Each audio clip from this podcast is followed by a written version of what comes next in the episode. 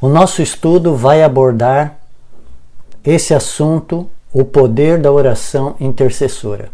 A oração, primariamente, é um meio de comunicação com Deus. Nós conversamos com Deus através dela, da oração, e ouvimos a Deus por meio das Sagradas Escrituras. É um diálogo indireto, mas o Espírito Santo nos ajuda nesse processo, nos fazendo ouvir a voz de Deus em nossa consciência.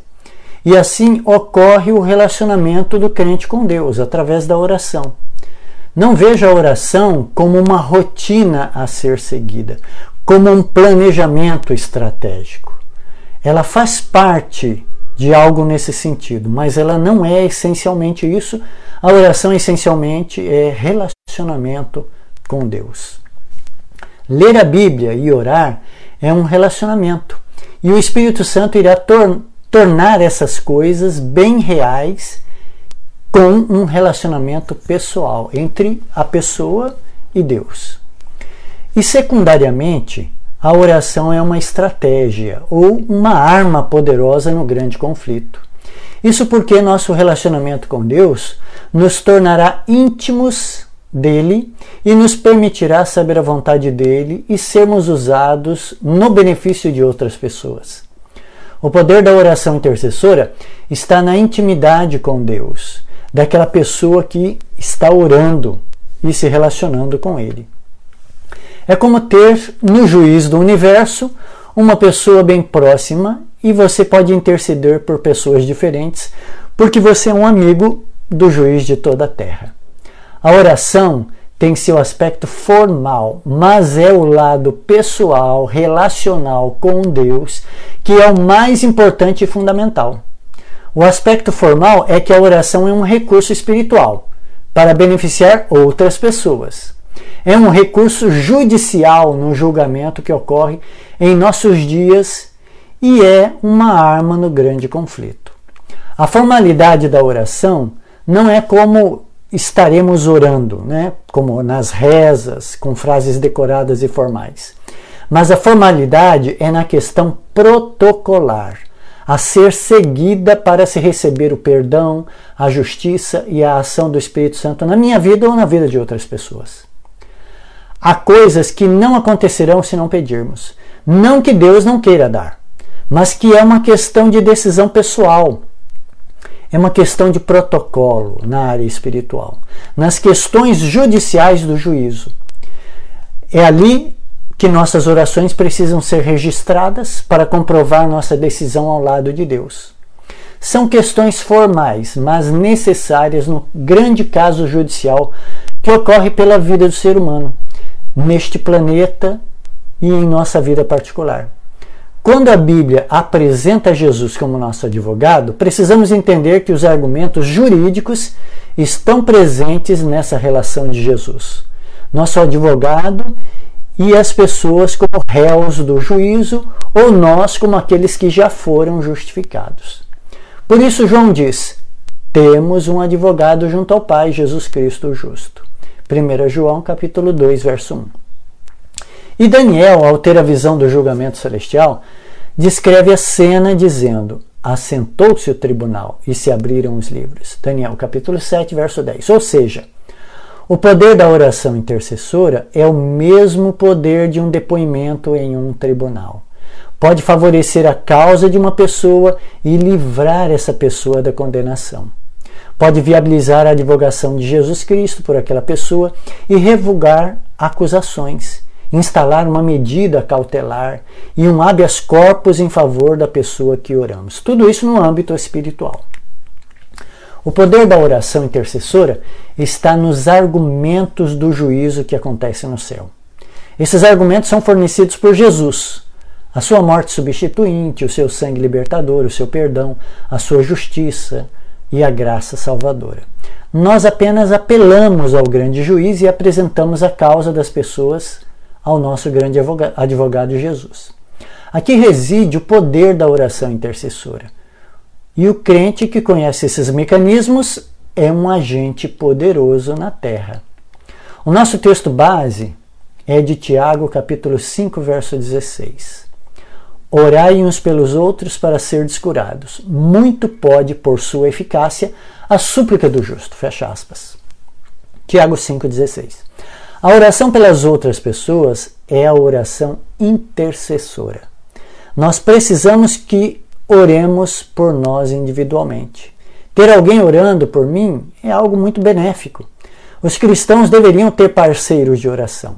Se há uma pessoa intercedendo por mim, esse é um grande argumento em meu favor diante do julgamento que ocorre no céu. O intercessor por excelência é Jesus. A Bíblia faz uma pergunta: quem os condenará? Cristo Jesus, quem está à direita de Deus, intercede por nós. Romanos 8,34.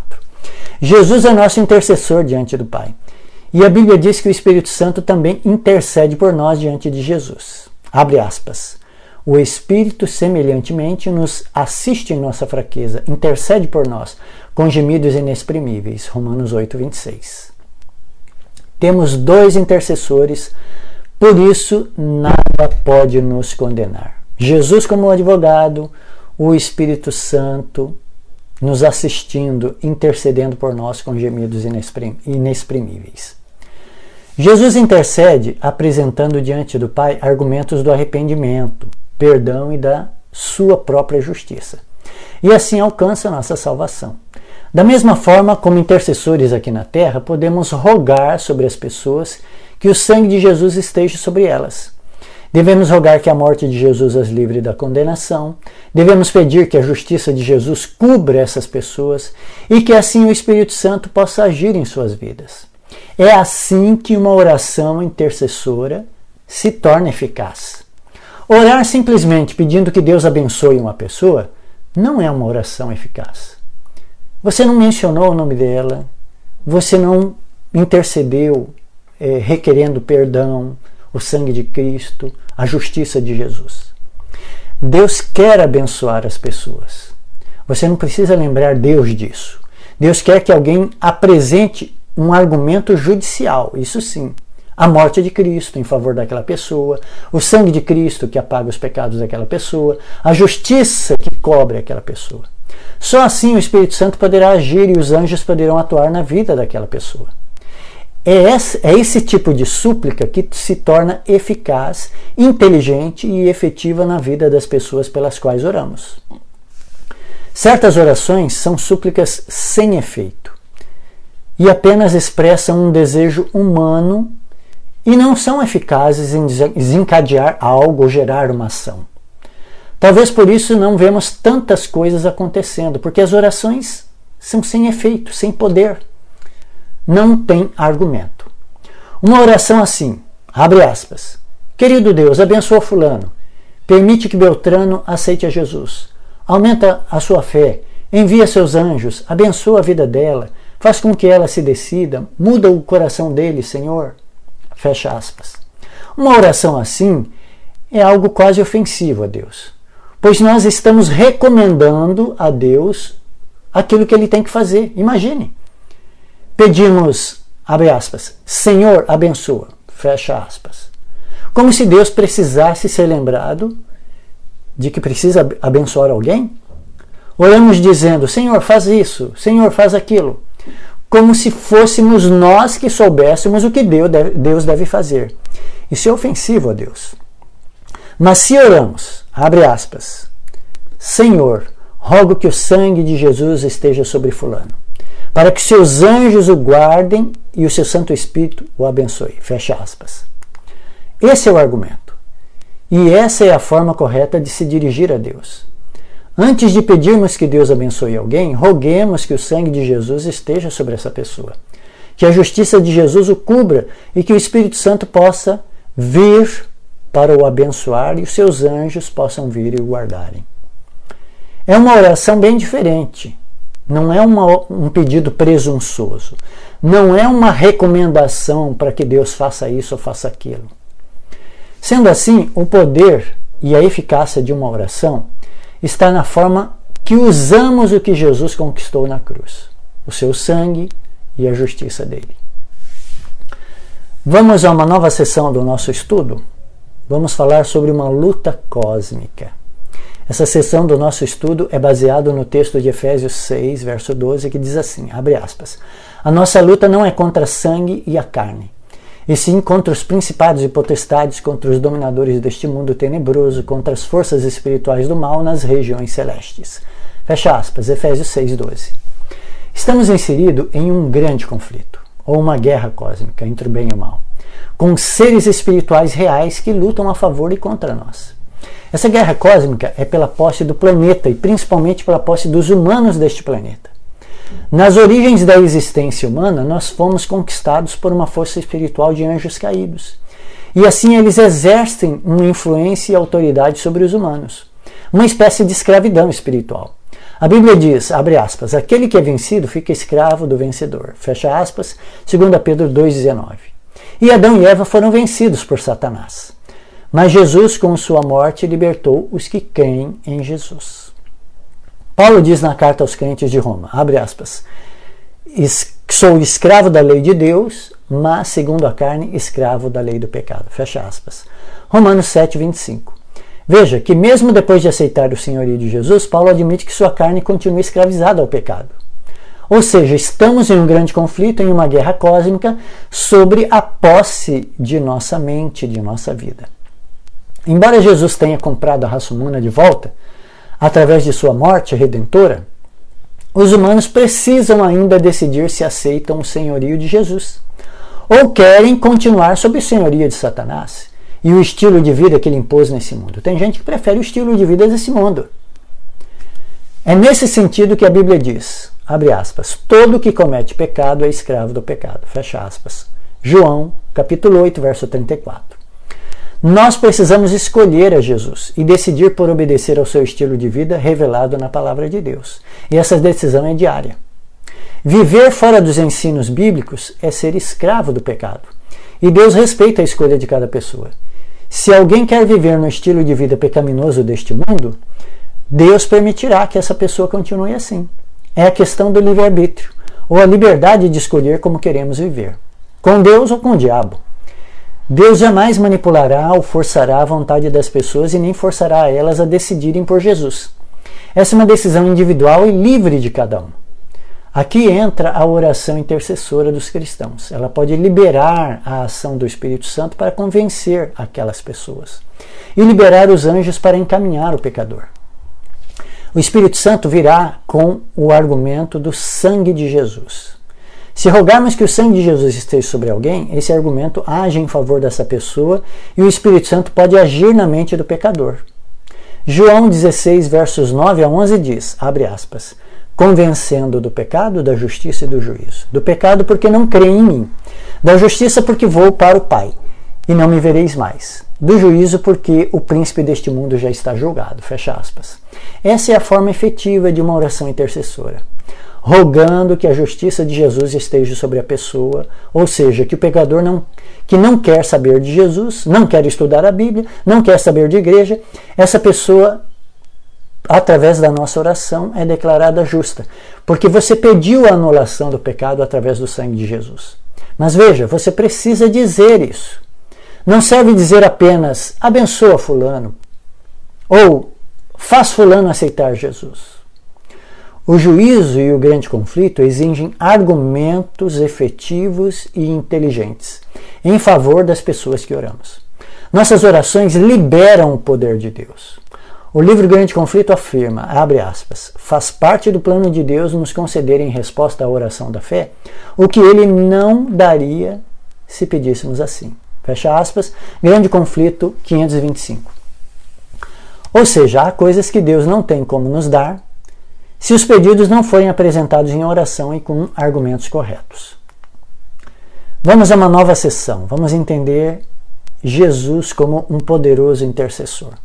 O texto base para o nosso estudo é o de Lucas capítulo 5, verso 16 e Lucas 9, verso 18, que nos mostram a rotina de oração que Jesus vivenciava.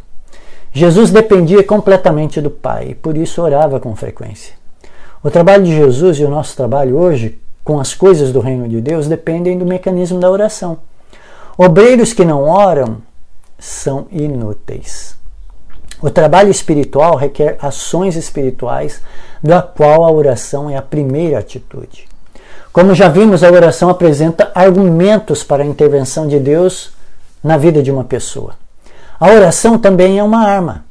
Além de ser um meio de comunicação com Deus, um relacionamento com Deus, ela se torna uma arma eficaz ao tornar possível o recebimento dos recursos espirituais na vida de uma pessoa. Através da oração, os anjos são acionados, o Espírito Santo vem em sua plenitude, dons e virtudes são avivadas ou criadas na pessoa. A oração é uma arma e recurso que todo cristão pode dispor dela. Jesus, sendo a divindade encarnada, se utilizava da oração. Quanto mais nós humanos não precisaremos da oração. Jesus teve uma vida de oração para nos deixar o exemplo, a fim de que entendêssemos a necessidade de orar. A vitória de Jesus nos eventos da sua missão foi em grande parte determinada por sua vida de oração. Embora fosse o Deus encarnado, não se utilizou do seu poder, mas dependia do poder do Pai obtido através da oração. E Jesus usava a oração para beneficiar as pessoas. Jesus foi um intercessor e continua intercedendo por nós no santuário celestial.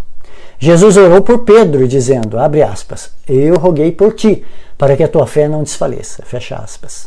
E esse não foi um privilégio só de Pedro, pois Jesus, em sua onisciência e onipresença, roga por nós, todos nós individualmente.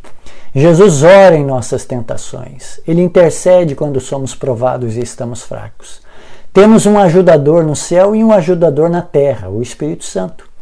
E a proposta aos discípulos de Cristo hoje é que nos tornemos intercessores como ele foi.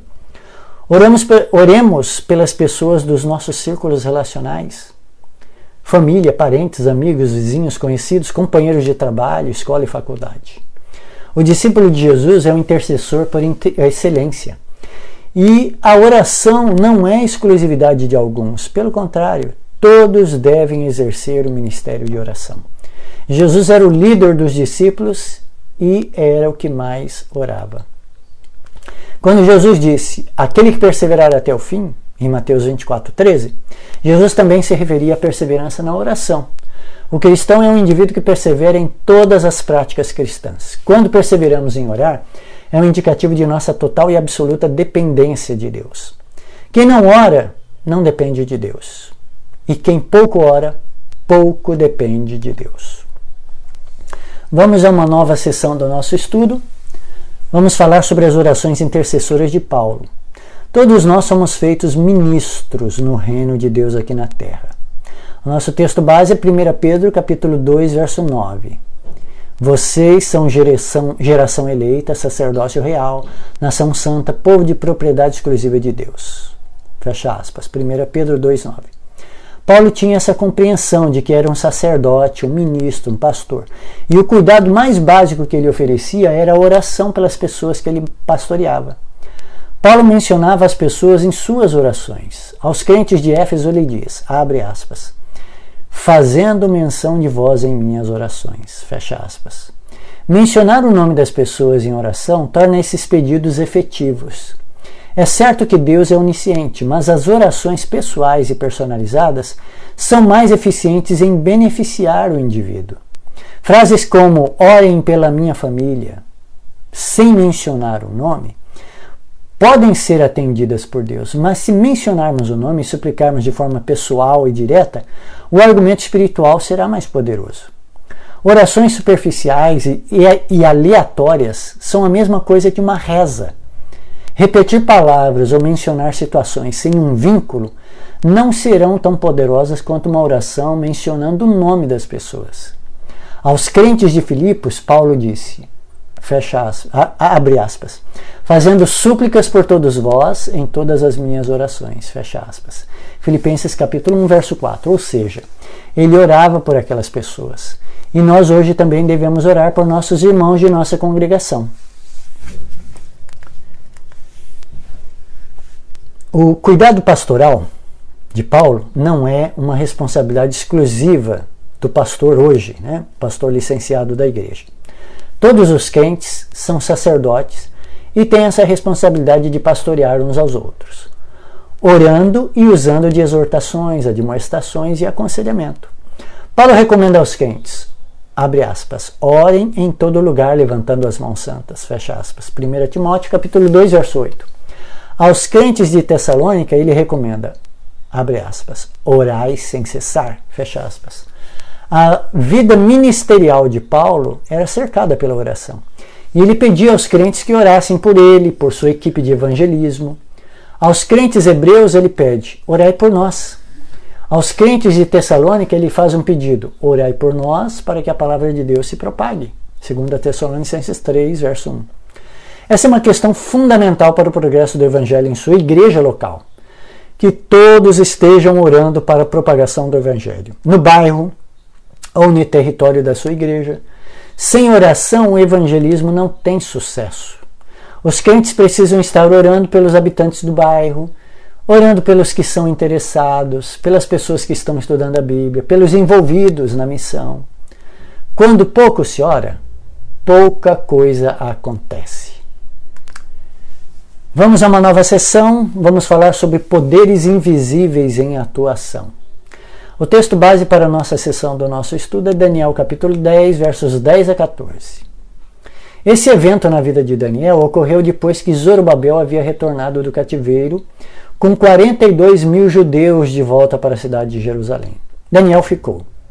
Quando Daniel teve essa visão, os judeus estavam reconstruindo o templo, mas foram interrompidos por uma ação dos povos vizinhos e uma intervenção do imperador, que mandou parar a obra. Haviam forças sobrenaturais agindo para que o templo não fosse reconstruído. A guerra revelada pela visão de Daniel dentro do governo medo-persa nos faz refletir sobre a guerra que existe dentro dos atuais governos deste mundo. Assim como Satanás influenciou a Ciro para embargar a obra do templo, hoje ele também opera para atrapalhar a obra de Deus em todos os países e cidades. Daniel nos deixa o exemplo de como podemos superar essa oposição. O exemplo é jejum e oração. Essa é a fórmula do sucesso. E o grande conflito se estende até a nossa igreja local, a nossa vida pessoal. Assim como o povo foi impedido de erguer o templo, hoje somos impedidos de fazer nossa obra por variadas situações. O objetivo do inimigo é nos trazer preocupações e distrações para que a obra de Deus não seja feita. Ele quer parar a obra do evangelismo em seu bairro e na sua cidade. Satanás está em guerra conosco e nós estamos em guerra com ele. Ou nós estamos em guerra com ele ou estamos com as suas distrações. O grande conflito ocorre nos bastidores da história humana, na história de cada país, estado, cidade e bairro, até chegar em nossa vida pessoal. Alguns reagirão e vencerão esse conflito, outros se darão por vencidos. E hoje Deus está procurando pessoas que reajam a esse grande conflito, que confiem em seu poder e na sua provisão para que o evangelho seja pregado e as pessoas sejam alcançadas. Deus espera que seus fiéis servos não fujam da missão que foi colocada sobre cada cristão. Nessa visão de Daniel 10, Daniel menciona um príncipe. Quem era o príncipe do reino da Pérsia? Miguel é o próprio Jesus pré-encarnado e o príncipe da aliança, ou a forma revelada de Deus antes de se tornar humano na encarnação. E o rival é o príncipe da Pérsia, que era Satanás. Miguel, antes de se encarnar, né, ou Jesus, ele se tornou o arcanjo Miguel. Esse processo que podemos chamar de angelicação foi a revelação de Deus aos anjos. O grande conflito começou com os anjos e Deus primeiro se revelou a eles, para se dar a conhecer a esses seres também. A manifestação angélica de Jesus foi através de Miguel, aquele que é igual a Deus. Esse é o significado do nome Miguel, aquele que é igual a Deus.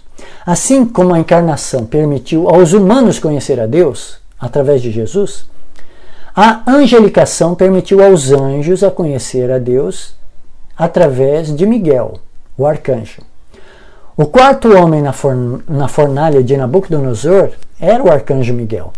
Quando o rei vê o quarto homem, ele diz que o aspecto do quarto é semelhante a um filho dos deuses, Daniel 3:25.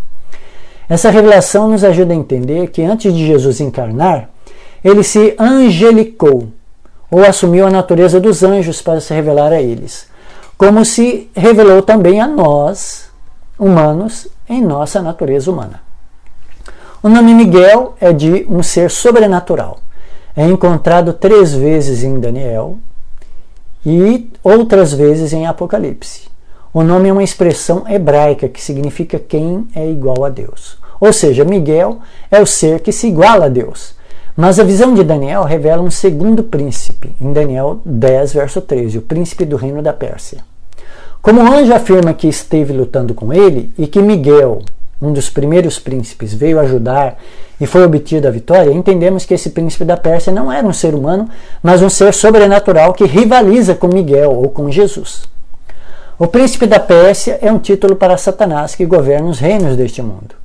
Assim como Jesus recebeu o título de príncipe e o nome de Miguel.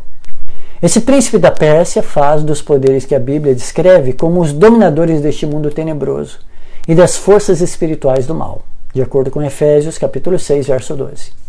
Assim como o rei de Tiro é representado na profecia de Ezequiel 28, 11 a 19 como sendo Satanás, o príncipe da Pérsia segue o mesmo padrão representando as forças satânicas aqui em Daniel 10. Aparentemente, o príncipe da Pérsia atuou nos bastidores a fim de influenciar Ciro a frustrar os planos de Deus e na reconstrução do templo. E a gente pode se perguntar, né? no meio dessa discussão. Como é que Jesus conseguiu a vitória no conflito cósmico? A vitória de Jesus foi predita ao próprio Satanás quando ele ainda estava em forma de serpente no Éden. Foi dito a ele: Porei inimizade entre ti e a mulher, e entre a tua semente e a sua semente. Esta te ferirá a cabeça e tu lhe ferirás o calcanhar. Gênesis capítulo 3, verso 15. Aqui está o grande conflito nas primeiras palavras de Deus após o pecado o descendente feriria a cabeça da serpente. Esse foi o primeiro título dado a Jesus, o descendente. Nesse título estava previsto a encarnação de Deus. Ele seria o descendente da mulher, Eva, e ao mesmo tempo o Deus encarnado que venceria Satanás. A partir dessa previsão do grande conflito, onde um feriria o outro, Jesus passou pela angelicação, ou a revelação aos anjos, na forma de Gabriel, de Miguel. E como Miguel lutou a primeira de todas as batalhas, né? houve batalha no céu, Miguel e os seus anjos batalhavam contra o dragão, e batalhavam o dragão e os seus anjos, mas não prevaleceram, nem mais o seu lugar se achou nos céus. E foi precipitado o grande dragão, antiga serpente chamado Diabo e Satanás, que engana todo mundo. Ele foi precipitado na terra. E os seus anjos foram lançados com ele. Apocalipse 12, versos 7 a 9. Essa foi a primeira batalha literal do grande conflito. A partir daí, várias batalhas pessoais e nacionais são registradas na Bíblia. Por exemplo, quando Jacó lutou com Miguel, ali era uma das batalhas do grande conflito. Quando o povo de Israel lutava com seu exército contra os povos pagãos, ali eram batalhas do grande conflito. Os exílios do Egito, de Babilônia, foram batalhas do grande conflito. As batalhas se tornaram pessoais novamente no ministério de Jesus. Como Jesus era o príncipe do exército celestial, ele era o próprio Jesus. Os ataques ao Salvador foram pessoais, mas eram batalhas do grande conflito. E isso se estendeu ao ministério dos apóstolos, aos crentes da igreja primitiva, e chega a nós hoje também. Nós temos essas batalhas em nossa igreja, na nossa vida pessoal, a nível de congregação e pelo mundo afora. Vamos a uma nova sessão o foco da oração. No âmbito da missão e do evangelismo pessoal de cada crente, a oração é uma arma espiritual, um recurso poderoso para o avanço da pregação do evangelho. Mas a oração deve ser usada de forma inteligente. A oração específica ou os pedidos específicos que fazemos a Deus são uma grande ação em favor das pessoas. Jesus orava de forma específica, mencionando o nome dos seus discípulos. E nós devemos fazer o mesmo. A oração intercessora, fervorosa, sincera e específica, tem poder e deve ser explorada pelos crentes. Jesus contou, abre aspas, uma parábola sobre o dever de orar e sempre e nunca desistir, fecha aspas. Lucas 18, verso 1. Foi a parábola do juiz Inico e da vida viúva importuna. A questão aqui é que Jesus destacou o dever de orar e nunca desistir. Desistir, nós desistimos fácil de orar. Muitos oram sobre determinados assuntos ou sobre pessoas. Oramos às vezes apenas duas ou três vezes e, ao não vermos as respostas, nós desistimos de orar. É necessário perseverar em oração, sempre orar e nunca desistir. Como as pessoas possuem vontade própria e liberdade de escolha, o processo de conversão por oração intercessora, por, por vezes, é longo e lento. Mas se você cada vez mais por ela. A questão do foco da oração é da especificidade. É importante nós sermos específicos porque mencionamos o nome, o nome e o pecado das pessoas envolvidas. Por vezes nós teremos que confessar os pecados daquela pessoa, já que ela não ora e não confessa. Quanto mais específicos formos, maior o sucesso do argumento na oração. Satanás mantém as pessoas descrentes, presas através dos seus pecados praticados. Se formos específicos, rogando por perdão a essas pessoas, seremos bem-sucedidos. Jesus conhecia os pecados de Pedro, João, eles queriam ser superiores aos outros. E conhecia o pecado de todos os discípulos e intercedeu por eles. E nós temos de orar dessa forma inteligente, a fim de alcançar os mesmos resultados. Suplicar a Deus por pessoas que não conhecem a Jesus é a nossa obra. João, em sua carta pastoral, escreveu sobre a oração, abre aspas, e esta é a confiança que temos para com Ele, que se pedirmos alguma coisa segundo a Sua vontade, Ele nos ouve. E se, e se sabemos que Ele nos ouve quanto ao que lhe pedimos, estamos certos que obteremos os pedidos que lhe temos feito. Fecha aspas. Primeira carta de João, capítulo 5, versos 14 e 15. O que, que acontece quando intercedemos pelos outros? O livro Testemunhos para a Igreja, volume 1, página 346, diz: Ao som da fervorosa oração, todo o exército de Satanás treme. Ou seja, cada pessoa nesse planeta está vinculada às hostes e potestades do mal, ou às hostes angélicas celestiais. Para que as pessoas sejam libertas das potestades do mal, precisamos rogar por elas. Suplicar que o sangue de Jesus as liberte do mal. Suplicar que seus pecados sejam perdoados e suplicar de tal forma que os pecados sejam mencionados de forma específica, rogando pela justiça de Jesus e o envio do Espírito Santo sobre a pessoa.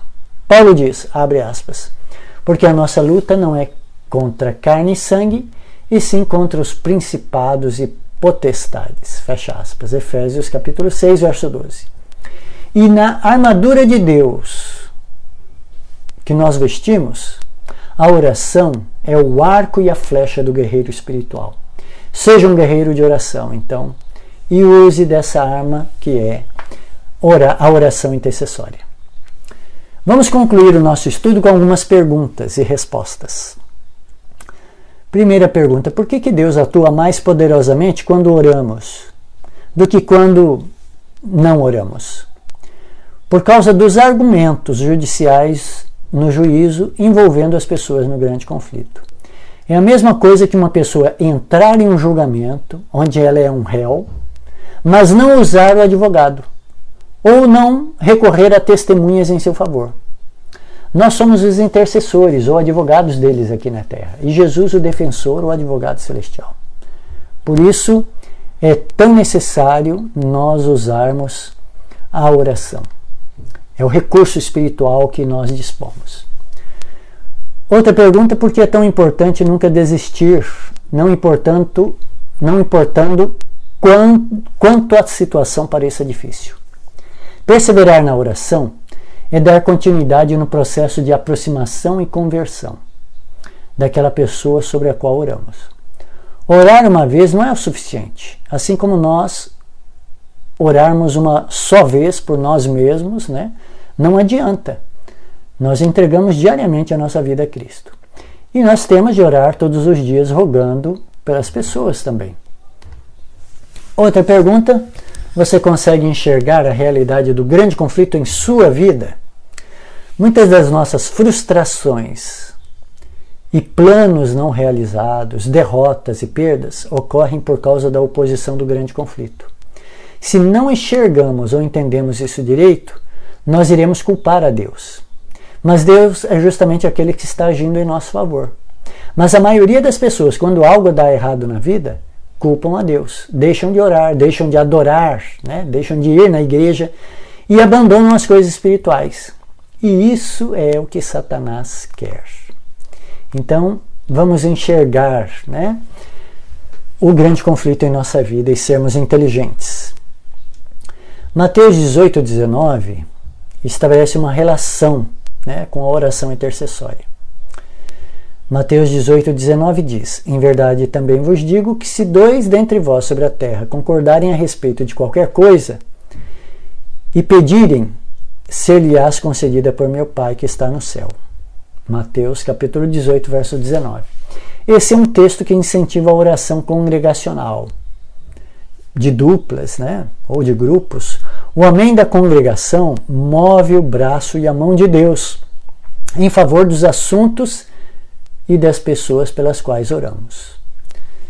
Outra pergunta: qual é a relação entre solicitações por oração intercessória e a conquista de pessoas para Cristo? A relação é direta. As orações intercessoras por interessados ou por pessoas que estão estudando a Bíblia são fundamentais. Não basta dar estudos bíblicos, você tem de orar por essas pessoas. A oração intercessora permite a atuação do Espírito Santo na decisão daquela pessoa a ser tomada.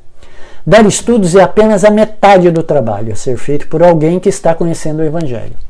A outra metade é orar por ela, viabilizando a ação dos anjos e do Espírito Santo. Outra pergunta: o conhecimento sobre esse conhecimento, sobre o conflito, ajuda a perceber a importância da oração? Quem tem consciência do grande conflito sabe que não pode trabalhar na missão sem oração intercessora. E as orações da igreja são necessárias em prol das pessoas ali interessadas. Sendo assim, faz toda a diferença saber do grande conflito. Isso nos faz trabalhar na missão com consciência e usando os recursos necessários para o sucesso espiritual. Mais uma pergunta: quais são alguns dos obstáculos para uma vida mais eficaz de oração intercessória? Um obstáculo para uma vida de oração é a suposta falta de tempo. Mas nós precisamos arranjar tempo para orar. Mas o principal obstáculo é a falta de dependência de Deus. Algumas pessoas não sentem falta da oração ou da ação de Deus no seu trabalho espiritual. E aí não acham que não precisam orar, não sentem necessidade de orar. E é um grande equívoco. Né? Outra pergunta: quais desculpas se usa para deixar de orar por outras pessoas que precisam? Esse tipo de desculpa nós damos a nós mesmos nos tranquilizando de que as pessoas sabem se virar sozinhas com Deus, mas a realidade é outra. As pessoas que estão conhecendo a Deus são muito assediadas pelos anjos maus e precisam de muita oração. Satanás não desiste facilmente de uma pessoa e por manter essa pessoa na ignorância. E essas pessoas precisam de muita oração.